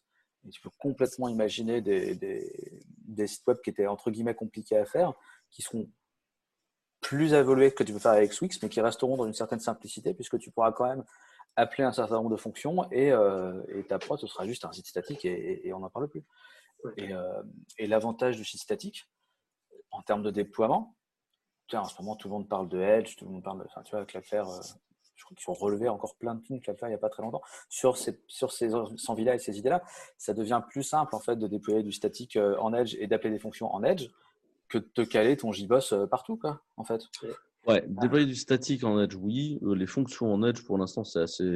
Tu as les cloud workers chez, euh, chez Cloud Ouais, et encore. Il y a, un gros boulot encore. C'est euh, en train d'arriver, les trucs sont en train de monter en même temps parce qu'il y a volonté de faire ça. Et c'est vrai qu'on en a parlé la dernière fois quand tu vois la, la tronche de l'architecture from the book, by the book de AWS Lambda. Putain, ça n'a pas l'air si simple que ça en vrai. Mais, euh, mais par contre, euh, tu sens bien qu'ils ont pris le, le, pli de déployer juste euh, du statique en Edge à coup de S3, de CloudFront et des choses comme ça. Et du coup, l'autre chose que je vois dans cette news, c'est aussi le retour de la saison, c'est-à-dire que tout le monde s'était un peu frisé pendant le Covid. Et là, c'est des, des, deals qui, sont, qui ont probablement été négociés avant la, le confinement mondial. Je ne sais pas exactement quand est-ce qu'ils ont été négociés, signés et transférés, mais a priori avant quand même. Et là, on voit arriver la levée de fonds également de Sagi. Donc, les copains normands de Sagi ont levé 25 millions pour poursuivre leur croissance sur la big data. Je ne sais pas s'il y a grand chose à en dire. J'ai trouvé que le, le communiqué presse était très. Euh, on va poursuivre le déploiement de la boîte. Euh, la vie est belle. C'est la suite, euh, voilà, suite as usual. après, est-ce que ça a été fait pendant ou avant? Tu vois, Cashbase, les mecs, bon, il y avait un peu storytelling, j'imagine, mais les mecs, tout ça a été signé pendant. Et c'est vrai que là, de, globalement, depuis mi-mai, on commence à voir tout un tas d'annonces. Euh, ouais, mais je pense qu'on a une partie qui avait été négociée largement. Mais je sais pas si c'est juste moi qui perçois euh, de mon côté des trucs bizarrement ou si c'est une réalité du, euh, de l'écosystème, mais j'ai l'impression que le confinement, tout ça, ça a quand même. Enfin, ça a mis le data, le numérique, enfin, le cloud et tout au, cœur de plein de choses. Quoi. Ça, je pense qu'il y a un énorme ça, intérêt. 200% avec toi, oui. Donc, et donc, le numérique au cœur de plein de choses, mais les VC, eux, par contre, tirent leur argent des fonds traditionnels et des, des fonds qui sont très brick and mortar du reste. De l'économie réelle. sont en train de prendre de l'autre côté, si tu veux. Ouais, mais c'est vrai, mais. Que les lèvent facilement. Là. Mais tu vois, quand tu regardes un peu le cours de la bourse, c'est un peu, c'est un peu pété la gueule au début, puis euh, finalement, ça a un peu rattrapé sur la fin du confinement. Et euh, le peu qu'a, et le, en, sur les grands, sur les grands, sur les grandes, euh, les grands, grands comptes. Hein. Et, quand tu, et je pense que le peu qui a été investi, ça a dû quand même vachement être orienté vers le numérique, parce que, tu vois, par exemple, Wix, enfin, tout ce dont, on parlait là sur les sites statiques, genre toutes les, petites, les, toutes les petites boîtes, les mecs qui n'avaient pas de site ou des trucs comme ça et qui ont voulu faire du e-commerce vite fait. Non, mais en fait, on te dit pas que le numérique se développe pas. C'est pas ça que je te dis. C'est le secteur de la levée de fonds. Le secteur de la levée de fonds, il a besoin pour ça du business. Euh, en fait, si tu veux, les levées de fonds, elles viennent d'argent des assureurs, des banquiers, des fonds souverains, etc. C'est-à-dire de fonds qui donnent beaucoup de thunes, euh, qui ont énormément de thunes sous gestion et qui prennent l'épaisseur du trait et le mettent dans du VC. Euh, chez ces fonds-là, il va pas y avoir d'épaisseur de trait. Les, les, les, cinq ans à venir, là, on va, on va manger le pain noir de la pandémie d'un point de vue économique. Et chez ces gens-là, il va pas y avoir d'épaisseur de trait. Donc, ça va pas être facile et je pense qu'on va voir des, des firmes de VC euh, disparaître dans les prochaines années euh, parce que parce qu'ils vont pas réussir à relever. Je pense que ça va être compliqué comme marché. Je ne parle pas du secteur numérique, je parle vraiment du secteur de l'investissement VC, tu vois. Après, je sais pas d'où ils ont tiré leurs fonds, euh, les deux autres là, mais par exemple, Sagi, c'est c'est pas des. des... C'est pas maintenant le problème. Eux, ils ont des fonds aujourd'hui, les VC. Les fonds, ils ont été signés. Ah c'est les prochains fonds qui vont être compliqués à signer. Et donc, la totalité des investissements vont se ralentir là. Tu vois le corollaire de ça, c'est que l'effet de la crise du Covid, quand l'économie réelle va être rattrapée par ça, on va le voir arriver en septembre, globalement. C'est jusqu'ici tout va bien à peu près, puis après tu vois les aides petit à petit diminuent, les matelas des gens diminuent et euh, le, la vraie claque, le, la vraie crise, en fait, parce que là tout le monde te dit oh mon dieu c'est horrible, c'est la crise, dépensez votre épargne et retournez travailler. Euh, les effets qu'on va voir arriver, ce sera à la rentrée. En fait. Tu vois, là, à midi, je bouffais avec une boîte du numérique avec qui je discutais. Euh, moi, je disais, bah, vous, vous êtes une boîte du numérique, je suppose que c'est comme nous, vous êtes en croissance et puis, euh, puis la vie est belle. ouais, euh, nous, on avait quand même 30% de notre chiffre d'affaires dans le tourisme. Hein. Bah, euh, toi, ça, j'ai discuté avec des copains dans l'hôtellerie. Et, et, pourtant, c'est un SaaS. Hein. Tu vois. Ouais, voilà. C'est pas l'hôtellerie, mais les, les, potes avec qui discutent dans l'hôtellerie, ils s'attendent à faire des charrettes en septembre. Tu vois. Et, et, et c'est pas, enfin, c'est pas si simple que ça. Quoi. Et, et du coup, si tu veux, l'effet dans le secteur VC va être à retardement, mais on va commencer à le sentir sur les levées de fonds qui vont commencer à ne pas se déclarer maintenant. C'est-à-dire que là où avant tu pouvais parier dans des conneries, euh, tu vas peut-être moins parier dans des conneries parce que ton fonds 10 ans va falloir que tu le tiennes 12 ou 13 parce que. Euh, mais ça, c'est intéressant parce que euh, c'était déjà le storytelling de l'article de Cashbase la semaine dernière où les mecs te disaient nous, on n'a pas fait des projections de ma boule, on a été hyper transparent, hyper honnête, on est déjà rentable et on a expliqué ça au VC. Et les gens sont déjà dans cette démarche-là, un peu plus ce que ça a pu être il y a quelques années. Ça commençait déjà à arriver avant. Allez, on se, on se dépêche parce que sinon on va se engueuler par les auditeurs qui vont trouver qu'on est lent. On va parler un peu de web. Euh, d'abord, la, ah première, euh, la première news rapide, c'est que Microsoft bosse très fort sur un truc qui s'appelle Blazor. C'est euh, du WebAssembly et c'est pour faire du, de l'interface web en WebAssembly avec du C Sharp et vraiment réutiliser bah, la capacité de dev en C Sharp WebAssembly. Je suppose que personne dans la team l'a testé. Euh, du coup, je propose que, hormis dire que la vague WebAssembly continue à progresser, on passe à la suite, mais dire que c'est quand même assez intéressant de voir que ça, ça existe. Et si quelqu'un est habitué à faire du .NET, euh, c'est, euh, je pense, intéressant d'aller, d'aller voir ce qui se passe là-dessus. Quoi. Mm. Ok, et on passe à la suite du web. La suite du web, c'est Deno. Moi, je suis venu que pour entendre Hubert parler de ça, en fait. Hein, alors, Deno, d'abord. Euh... Alors, Deno, moi, j'aime bien parce qu'il y a un petit côté années 90 dans l'argot. Parce que Deno, en fait, c'est Node en verlan. Et Deno, c'est quoi Alors, d'abord, le premier lien pour parler de Deno, c'est que vous pouvez déployer en Deno sur Clever Cloud. On a fait un article. Euh, et ensuite, qu'est-ce que c'est que Deno? Qui veut répondre à la question qu'est-ce que c'est de Deno? Peut-être euh, Hubert direct, on, on, passe la parole après. C'est quoi Deno? Genre, stricto sensu tout de suite. Là. Alors, alors déjà, il y a débat sur la prononciation. On va dire que les non, non, mais coupe, coupe, la bullshit, coupe la bullshit. non, mais les anglophones commencent de plus en plus à dire Dino, en particulier l'équipe Core, et d'où le, le, branding autour du dinosaure. Mais on va dire Deno en France et ce sera très bien. Sinon, on va passer pour les. Oui, on ne dit pas comme ça. Enfin, euh, Deno, c'est quoi? En fait, euh, il y a un peu plus de 10 ans, euh, sort Node.js, un runtime serveur basé sur V8, un runtime JavaScript côté serveur basé sur le V8, le très récent à l'époque moteur JavaScript de Chrome. Et euh, il y a deux ans, euh, donc le créateur de Deno, euh, Ryan Dahl, publie une vidéo. Qui était le créateur de Node, en fait, qui s'est plus ou moins fait sortir de la communauté Node. Oui, qui, a, qui est resté peut-être jusqu'en 2014. Ouais, mais en fait, assez rapidement, la communauté lui a montré la sortie quand même. Ouais. et donc, il y a deux ans, en gros, il fait une vidéo. Il dit 10 choses que je regrette avec Node.js. Ok, intéressant, pas intéressant. En tout cas, on peut débattre de, ce qu'il considère être des erreurs qu'il a fait ou des problèmes qui existent, qui existaient ou qui existent encore. Et sur la fin de la présentation, il dit bah en fait, euh, maintenant que j'ai dit ce qui allait pas, bah, je vais vous montrer. Euh, j'ai commencé un nouveau projet. Et donc ça, ça a mûri pendant deux ans euh, et ça s'appelle Deno. Donc Deno, qu'est-ce que c'est? C'est un runtime JavaScript. Je vais, je vais troller. C'est un runtime JavaScript euh, qui est basé sur euh, V8. Tiens, mais ça ressemble vachement à Node.js. Euh, techniquement, toutes les parties qui sont pas, qui sont codées, on va dire, en langage compilé, etc., ça va plus être du, du, C++ sous le capot, mais ça va être du Rust. Clairement, je pense que 90% des utilisateurs ne verront jamais la différence.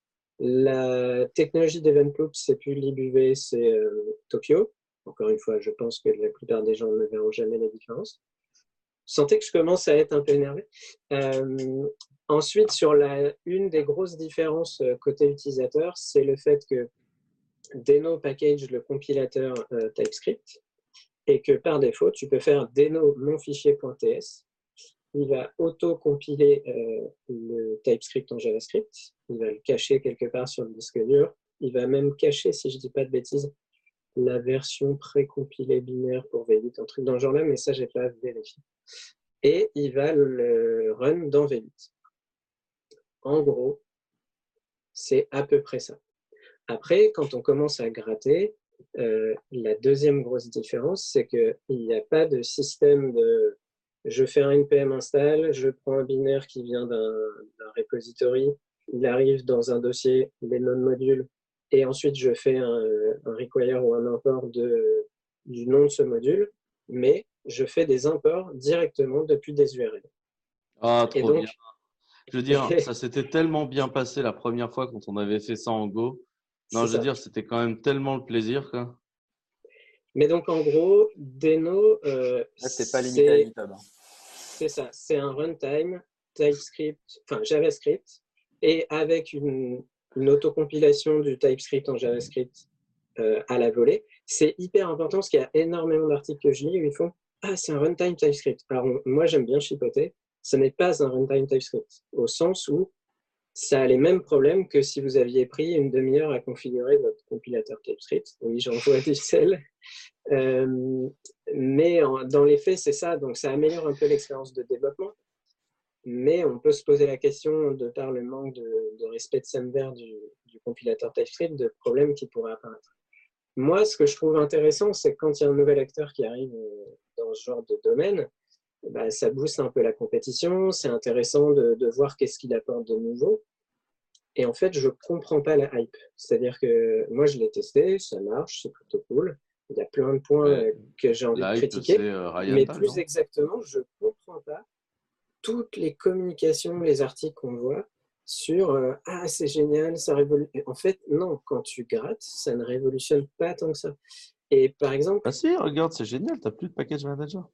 Ben, et du, coup, on vous a partagé euh, dans les show notes, vous verrez, euh, au-delà de l'article qui explique comment déployer du Deno chez nous, de, un article de Kitson Kelly, qui est dans l'équipe Core, et un podcast où le même Kitson Kelly se fait interviewer par euh, les deux hosts euh, de JS Party, c'est en anglais. Euh, et en fait, c'est hyper intéressant de comprendre comment le, projet est né, comment il fonctionne. Ce qui m'embête, c'est que sur le Discord d'Eno, sur le Reddit d'Eno, sur Twitter, on voit plein de Ah, c'est génial, ça révolutionne la vie, ça fait ci, ça fait ça. Et typiquement, par exemple, il y a des gens qui comparent et qui disent bah, en fait, avant, dans Node, c'était du require. Alors que dans Deno, c'est des imports standards JavaScript.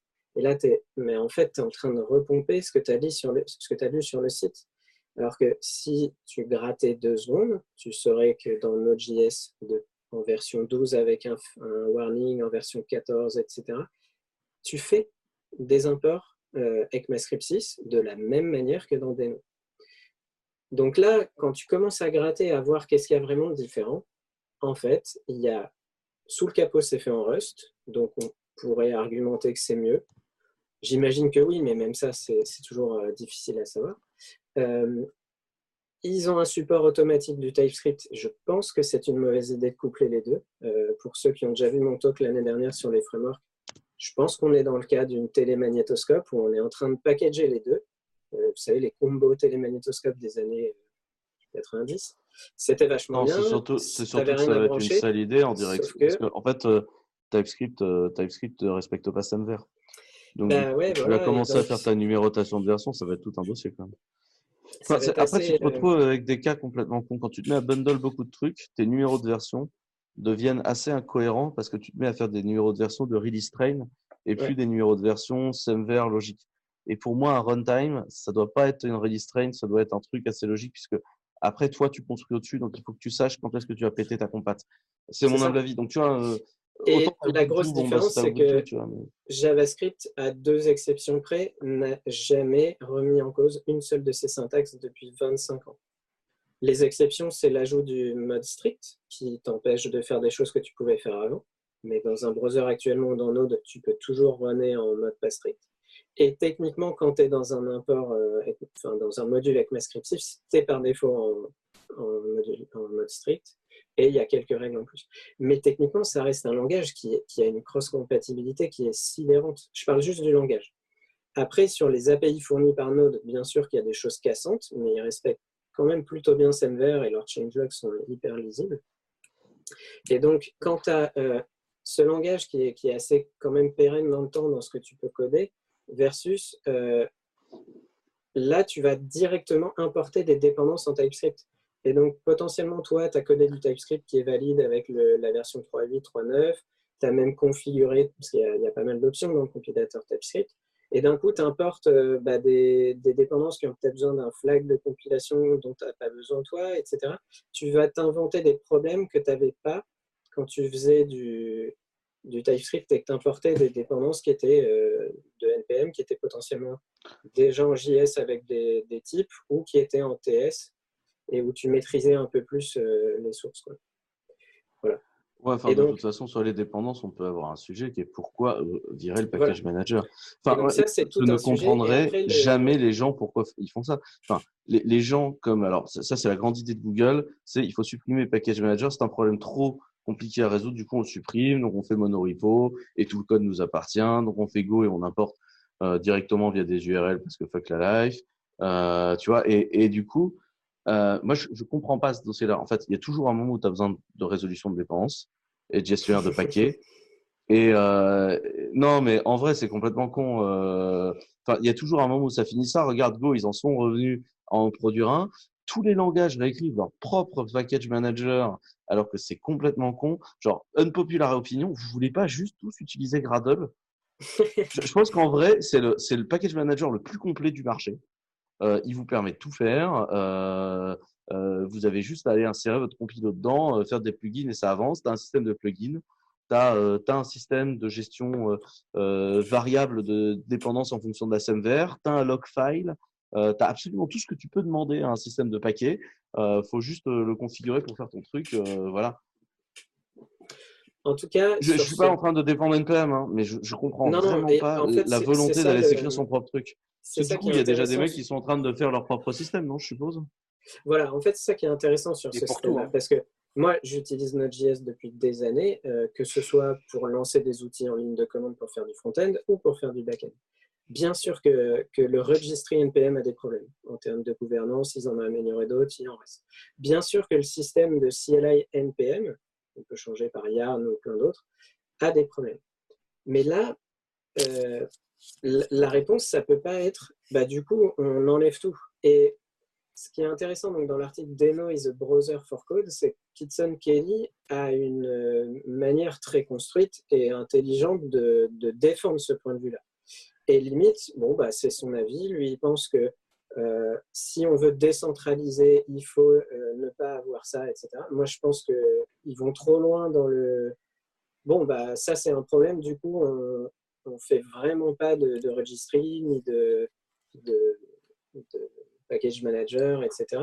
Sauf que dans les faits, bah, quand on gratte, en fait, il y a déjà une convention qui s'est mise en place dans la communauté où au lieu d'avoir un, bah, package JSON avec des noms euh, de, de dépendance, les gens créent des deps.js ou .ts qui contiennent en fait les imports vers les URL des fichiers euh, que tu veux utiliser. Et ensuite, dans le reste de leurs applications, ils, importent ce fichier-là. Donc, ils ont transformé un fichier déclaratif, euh, pareil, on peut, on peut remettre en pré-processing à l'exécution. C'est des préprocesseurs de code à l'exécution. Ils l'ont transformé en un, en un, fichier de, de, code, en fait. Euh, ouais, mais c'est comme des préprocesseurs de code, mais à l'exécution runtime. Donc, euh, bon, c'est. Ah, c'est beau. Toute la beauté de C, tu vois. C'est assez. voilà. Et donc, en grattant, techniquement, euh, donc il y a des gens qui ont commencé à créer des package managers.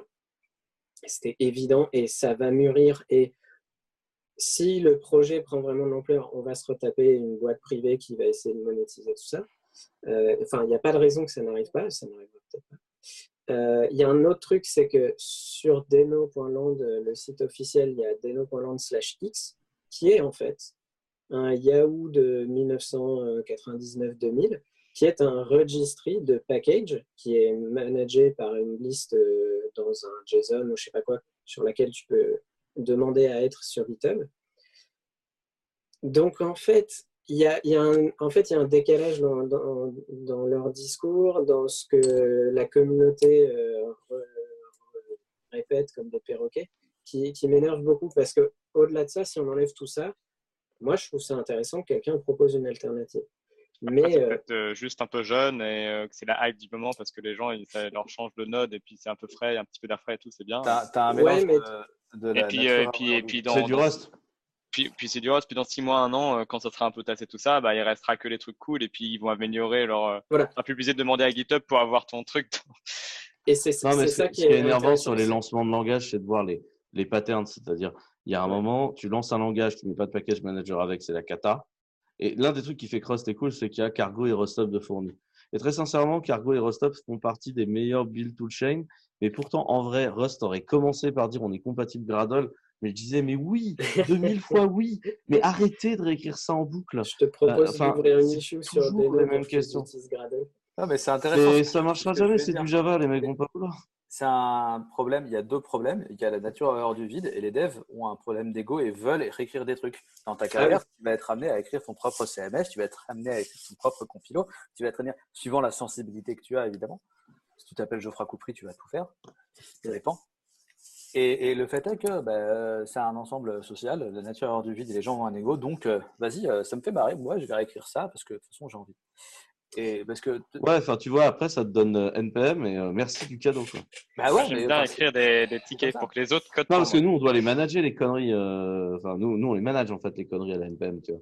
Et, et, et franchement, enfin quand tu prends l'écosystème Python où tu as, on est quoi On est à quatre package managers à peu près majeurs aujourd'hui en Python et il y en a pas un pour rattraper l'autre.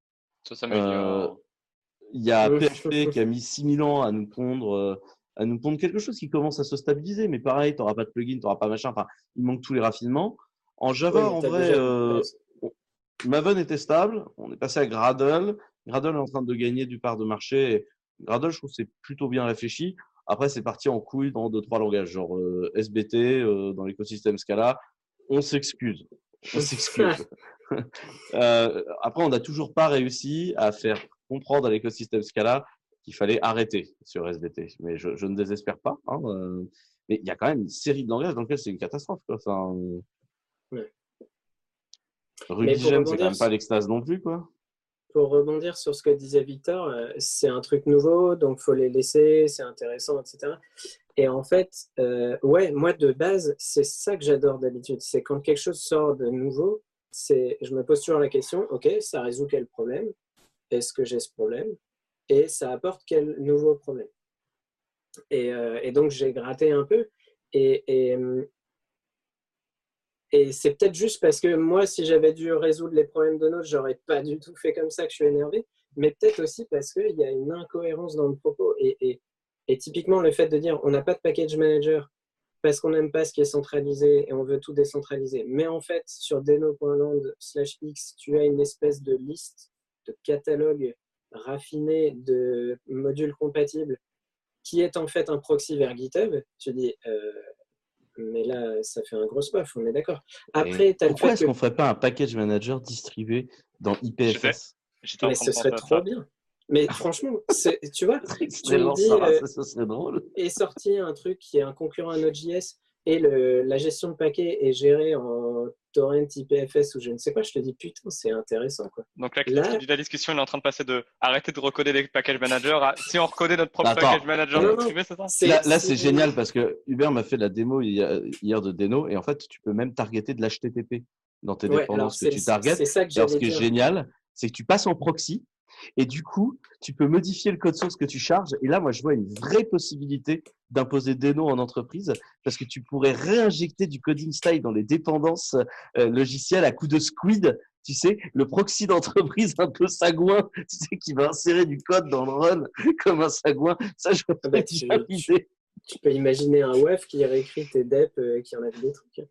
Aspect programming, hein, le retour programming. non, mais voilà, ça, ça illustre un, un, autre truc que je trouve pas cohérent, c'est-à-dire que partout, on te dit euh, dans le site web, dans tous les Hello World qu'on a vu sur Medium de ah, c'est génial Deno, il y a c'est sécurisé par défaut. Ok, qu'est-ce que ça veut dire? Ça veut dire que Deno a un système opt-in d'un ensemble de, de permissions. C'est par défaut, mais c'est opt-in. Non, je veux dire, par défaut, ce n'est pas activé. Enfin, du coup, c'est l'opt-in, c'est à toi de les, les enable. Et donc, par défaut, c'est sécurisé. Alors, pour les auditeurs audio, je mets des énormes air quotes. Euh, parce qu'en fait, bah, si tu fais une application qui a besoin du file system, qui a besoin du réseau, qui a besoin de lire les vardances, tous ces trucs-là, tu as besoin d'activer des flags.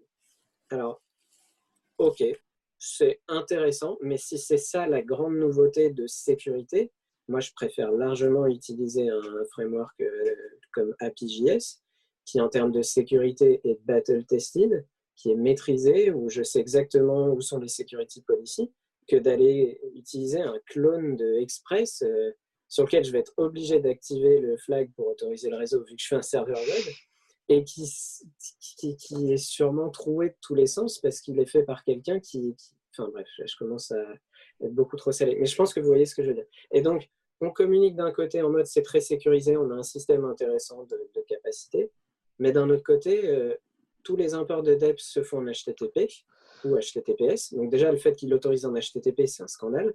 Il y a une issue ouverte. Et le fait de l'HTTPS, c'est pareil. quand on gratte, ce qui est intéressant, c'est qu'il y a un système de lock qui permet d'éviter qu'une URL serve un coup un fichier normal et le lendemain un fichier vérolé. C'est pas du tout ce qu'ils préconisent dans leur doc par défaut. Euh, ils ont que des URL euh, qui pointent vers master dans leur doc par défaut. C'est dommage en fait. C'est ça qui est frustrant. C'est c'est la promesse est intéressante et, euh, et, la réalisation est finalement voilà bof et une hype démesurée. Et puis, et puis après, ce qui est très pénible, c'est que c'est quand même un écosystème dans lequel tu vois clairement des gens essayer de se positionner, pour quand la plateforme sera grosse, pouvoir monter des boîtes et faire du pognon dessus. ah bah oui, euh, ça n'a rien à voir avec un écosystème comme Rust où au démarrage, on a tous Rush pour essayer de faire une belle plateforme bien propre. Euh, enfin, tu vois, personne ne s'est positionné pour prendre le leadership sur Rust et gagner de l'argent dessus. Quoi. Euh, résultat, tout le monde pas d'accord. tout le monde n'était pas d'accord sur la façon de faire du réseau dans Rust, mais globalement, les gens étaient d'accord. Non, mais personne ne se positionnait pour, faire pour prendre le pognon. Euh, de, pas eu de, de, CS2I ou de boîte, ça c'est clair. Enfin, je veux dire, as un écosystème sain. C'est un écosystème où les gens s'engueulent proprement, mais c'est un écosystème sain. As pas non, mais ça, les gens ne soient pas tous d'accord avec eux, ça me Moi, c'est pas parce que la courbe d'apprentissage était un peu rude pour Rust et que les gens, du coup. Euh, c'est possible. Non, je pense pas. Je, pense que Mozilla a bien bossé et les gens qu'ils avaient placés à gérer la communauté, des mecs comme Steve Klavnik, euh, ont très très bien géré et aplani les relations entre les gens, etc. Et tu as beaucoup de gros acteurs hein, dans l'écosystème. Pour moi, c'est essentiellement aujourd'hui, quand tu veux lancer un projet de dimension, il faut passer énormément de temps à gérer la communauté. Et euh, aujourd'hui, dans tous les projets web, ça part assez vite en cacahuète. Moi, ce que je trouve le plus dérangeant, c'est les gens qui t'expliquent que quand il y a un problème trop compliqué à résoudre, bah, c'est simple, il suffit de nier euh, l'existence du problème. Et alors moi, typiquement, la gestion de dépendance, les gens qui te nient l'existence du problème m'énervent au dernier degré, parce qu'en fait, c'est un des problèmes majeurs du code d'aujourd'hui. Ce que je propose, c'est qu'on avait prévu de parler ensuite des, des web components et euh, de SBuild et compagnie, mais je propose qu'on le mette à la prochaine fois, parce que là, ça fait déjà 1h20, les auditeurs vont craquer. Et ce que je vous propose donc, c'est de tirer le dé Clever Cloud pour décider qui euh, nous fait la chanson euh, de cette fois-ci. Je tire le dé Clever Cloud et je tombe sur un 16. Et ben le 16, c'est Hubert Savonnière. Ah, je n'y attendais pas. Alors, comme je ne m'attendais pas que ça tombe sur moi, en fait, euh, bah, moi, comme musique à proposer, j'ai envie de proposer ma propre musique. Parce que si j'ai bien une seule fois l'occasion d'essayer de pousser des gens à à écouter des compos que j'ai pu faire. Euh, je trouvais ça marrant de le suggérer. Après, je pensais pas être choisi. Donc, euh, non, je vous ai sélectionné un, un morceau que j'ai composé il y a un peu moins d'un an dans le cadre d'un challenge que j'ai fait avec des potes. on a essayé de faire de la musique qui ressemblait à ce que fait John Carpenter, le réalisateur et compositeur de musique. Voilà, ça vaut ce que ça vaut. C'est fait entièrement sur un Teenage Engineering OPL, petit euh, synthé box super cool. Et euh, donc c'est très mal mixé, désolé. mais euh, voilà. J'ai dû passer 4-5 heures dessus, donc le but c'était aussi de faire un truc très. Voilà. Ok, merci Hubert. Bon, euh, donc du coup, merci à tous de nous avoir suivis jusque-là. Je rappelle qu'on est sur toutes les plateformes de podcast. On est sur Apple Podcast, on est sur Google Podcast, on est sur Podcast Addict, on est sur YouTube, on est sur SoundCloud, on est, on est partout. Enfin, c'est complètement n'importe quoi. Euh, et du coup, euh, bah, likez le podcast, abonnez-vous, faites-nous des retours. Je vous fais bien des bisous. Je vous laisse tous euh, rediscuter vos pseudos Twitter pour dire au revoir aux gens. Victor, pseudo Twitter. C'est Victor Balu, je crois. Comme ça, je crois. Et bon, original. C'est sur le site, ce sera dans les show notes, ne vous inquiétez pas. Eh bien, H Sablonnière, H Sablonnière, oui. L Doguin pour Laurent. Et puis moi, c'est toujours W-A-X-Z-C-E, euh, ce pseudo imprononçable. Merci beaucoup ouais. à tous euh, de nous avoir écoutés jusqu'ici. Je vous fais des bisous et à la prochaine fois. Salut. À la prochaine.